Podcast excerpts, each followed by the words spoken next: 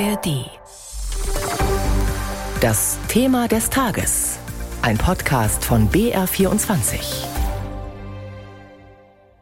Heute Nachmittag mit Claudia Eichberger. Wir sprechen jetzt über die Wirtschaftsnachricht, die den Immobilienmarkt in ganz Europa trifft, auch hier in Bayern. Die Signa Holding hat Insolvenz angemeldet. Dem Unternehmen des österreichischen Investors René Benko gehören prestigeträchtige und wertvolle Immobilien wie der Hamburger Elbtower, das Berliner KDW oder Galeria Karstadt Kaufhof. Die Unternehmensstrategie lautete kaufen, entwickeln, wieder verkaufen. Damit ist der österreichische Investor jetzt gescheitert. Oliver Schosch über die wirtschaftlichen Gründe und Folgen der Insolvenz. Eine Pleite der Signa Holding, das bedeutet einiges an Auswirkungen. Denn die Signa Holding war einer der am schnellsten wachsenden Immobilien- und Handelskonzerne Europas mit einem Immobilienvermögen von zuletzt rund 15 Milliarden Euro. Zur Signa Holding gehörte auch die Warenhauskette Galeria Karstadt Kaufhof und zum Beispiel auch das Bauprojekt Elbtower in Hamburg war von Signa. Was ist nun mit all dem, vor allem mit den über 90 betroffenen Kaufhäusern in Deutschland? Zu den bekanntesten gehören das KDW in Berlin oder Oberpollinger in München. Der Wirtschaftswissenschaftler und Experte für Handel an der Hochschule Niederrhein, Gerrit Heinemann, sprach im österreichischen Rundfunk ORF von einem harten Schlag für die gesamte Warenhausbranche. Das Weihnachtsgeschäft spült vielleicht noch Liquidität rein, aber Anfang des Jahres äh, wird es sehr düster aussehen. Wer möchte noch Kaufhäuser kaufen? Äh, ich denke, dass ein Großteil dieser Häuser geschlossen wird. Vielleicht noch eine kleine Anzahl von großen Kaufhäusern, wo dann KDW drüber steht, wie Dinosaurier in einem Jurassic Park werden vielleicht überleben, aber das Thema Warenhaus dürfte damit größtenteils beendet sein. Die Signa Holding begründete den Insolvenzantrag in einer Pressemitteilung. Demnach seien externe Faktoren in Europa schuld daran, dass der gesamte stationäre Einzelhandel unter Druck geraten sei. Dazu gehören steigende Zinsen und die Kaufhäuser sind schon länger unter Druck wegen des immer stärker gewordenen Onlinehandels. Doch es gibt auch viel Kritik an der Geschäftspraxis der Signa Holding, die ein ziemlich undurchsichtiges Firmenkonstrukt ist. Die Signa-Gruppe besteht aus mehr als 1000 Gesellschaften.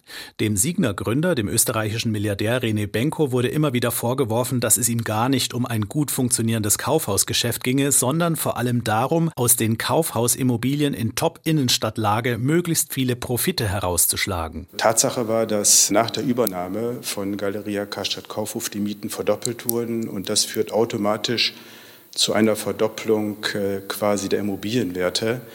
Und alle wissen, dass äh, Mietpreise in einer Größenordnung von über 10 Prozent vom Umsatz von Warenhäusern nicht äh, stemmbar sind. Maximal die Hälfte. Das zeigt, dass die Mieten überhöht waren und diese überhöhten Mieten offensichtlich zu einer Überbewertung der Immobilienwerte geführt haben.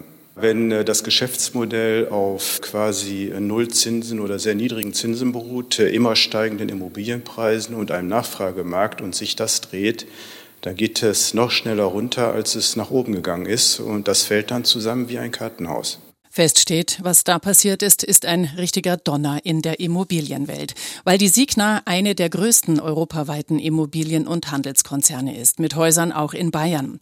Welche Folgen die Insolvenz von Signa jetzt ganz konkret hat, zum Beispiel in München, darauf schauen wir gemeinsam mit unserem Korrespondenten Moritz Steinbacher, der bei mir im Studio ist. Hallo Moritz. Hallo. In der Münchner Innenstadt hat die Signa Holding mehrere Immobilien und Kaufhäuser und zwar in bester Lage. Kannst du uns da ein paar Beispiele nennen? Naja, Benko und Signa haben ja gemeinsam alleine schon mit dem Kauf von ähm, Kaufhof und äh, Karstadt ähm, wahnsinnig viele Immobilien in deutschen Großstädten akquiriert. Das haben wir auch gerade im Beitrag gehört. Das sind dann die bekannten auch in der Münchner Innenstadt. Das Kaut-Bullinger Haus äh, soll Signa auch noch gehören. Äh, zum Beispiel Teile der Schrannenhalle, da soll René Benko oder Signa beteiligt sein. Karstadt, das ehemalige Hertie-Kaufhaus äh, am Münchner Hauptbahnhof, auch das äh, soll Signa gehören. Das heißt, es sind schon, Oberpollinger ist auch genannt worden im Beitrag, das heißt, es sind schon einige Immobilien, die wirklich auch dastehen in der Münchner Innenstadt. Ja. Und die alte Akademie. Die alte Akademie, genau, das ist nochmal was ganz Besonderes, aber die gehört auch dazu, genau. Du formulierst das alles sehr vorsichtig. Signa gilt ja als komplizierter und verschwiegener Konzern. Das ist ja auch die Kritik an ihm. Kann man deshalb so schlecht abschätzen, wie groß die Auswirkungen tatsächlich sein werden? Genau, wir haben gerade auch im Beitrag gehört, dass es Tausende von Unterfirmen sind. Es ist ein sehr verschachtelter Konzern, äh, wo Wirtschaftswissenschaftler auch schon im Vorhinein immer gesagt haben, naja, das dient auch dazu, um zum Beispiel Konsolidierungspflichten zu umgehen, damit sich Untergesellschaften vielleicht auch Darlehen zustecken können. Ähm, was diese Insolvenz jetzt genau zum Beispiel für München bedeutet, das kann man eigentlich noch gar nicht abziehen, weil man nicht weiß, was passiert, wenn man jetzt da den Stecker rauszieht und da was anderes reinsteckt.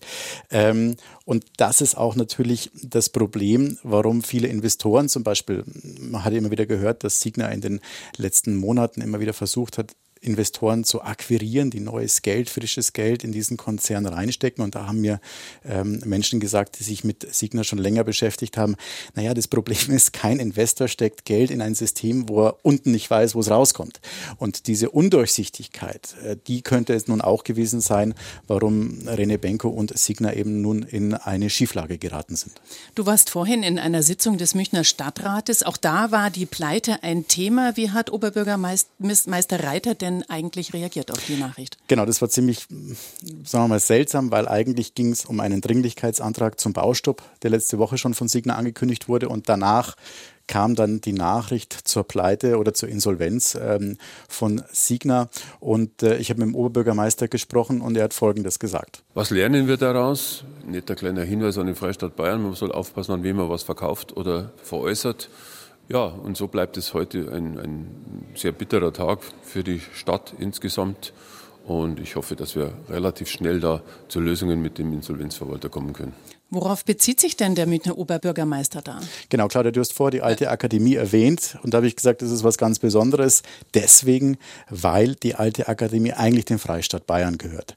Der Freistaat Bayern ähm, hat die alte Akademie, die früher mal ganz früher ein Jesuitenkolleg war, 2013 an Signa verkauft für 250 Millionen Sternchen oder Besonderheit dabei ähm, für 65 Jahre auf Erbpacht. So, und Signa hat 2020 damit begonnen, diese Immobilie, die mitten in der Münchner, Münchner Fußgängerzone liegt, neben der Michaelskirche, ähm, zu renovieren, zu entkernen. Und wenn man da vor ein paar Wochen vorbei ist, hat man da gar nichts mehr gesehen, ähm, noch ein bisschen arbeiten, aber nicht mehr viel. Und letzte Woche hat der Baukonzern, der daran beteiligt ist, bestätigt, dass Signa auch für diese Immobilie einen Baustopp erwirkt hat. Und das ist natürlich pikant, weil äh, der Dieter Reiter natürlich sagt, äh, lieber Freistaat, hättest mal besser aufgepasst. Bleiben wir mal bei dem Beispiel der alten Akademie in München. Wie und von wem könnte diese Immobilie jetzt gerettet werden? Auch das ist wieder spannend, weil man zum Beispiel, und das war ja auch heute in der Sitzung Thema, da hat die ÖDP in der Münchner Stadtratssitzung einen Dringlichkeitsantrag eingebracht und hat gesagt, man soll sich jetzt nochmal mit dem Thema Signa und Benko befassen. Und der Oberbürgermeister hat gesagt, naja, das Problem ist, dass das ein Vertrag zwischen Freistadt und Signa ist. Und keiner weiß, wie die vertraglichen Regelungen aussehen. Ähm, zum Beispiel hat, ähm, heißt es, die Hansestadt Hamburg sich vertragliche Stopps eingebaut ähm, beim Bau des Elbtowers, wenn es da zum Baustopp kommt. Ähm, und die Frage Frage ist ja, hat es der Freistaat auch gemacht? Und darüber weiß man noch gar nichts. Das heißt, ähm, die Frage, von wem könnte das jetzt gerettet werden, hat natürlich auch damit zu tun, was passiert mit diesem Erbpachtsvertrag, wenn es zu einem Eigentümerwechsel kommt ähm, oder sich die Besitzverhältnisse ändern. Und all das ist momentan noch ungeklärt.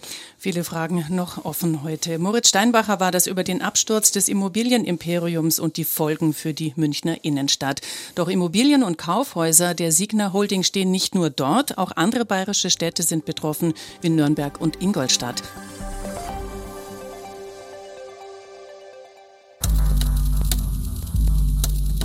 Hier standen überall ausgebrannte Panzer, die Leichen russischer Soldaten, einzelne Hände lagen herum. Dokus, die sich Zeit nehmen. Hier an der Kreuzung wurde unser Nachbar erschossen. Das Foto von ihm ging um die Welt. Er ist beim Fahrradfahren erschossen worden, unser Nachbar. Ausführliche Recherchen. Im Mittelpunkt immer die Geschichten von Menschen. Es ist wie bei Starship Troopers. Wir sind Wanzen für sie. Oder umgekehrt.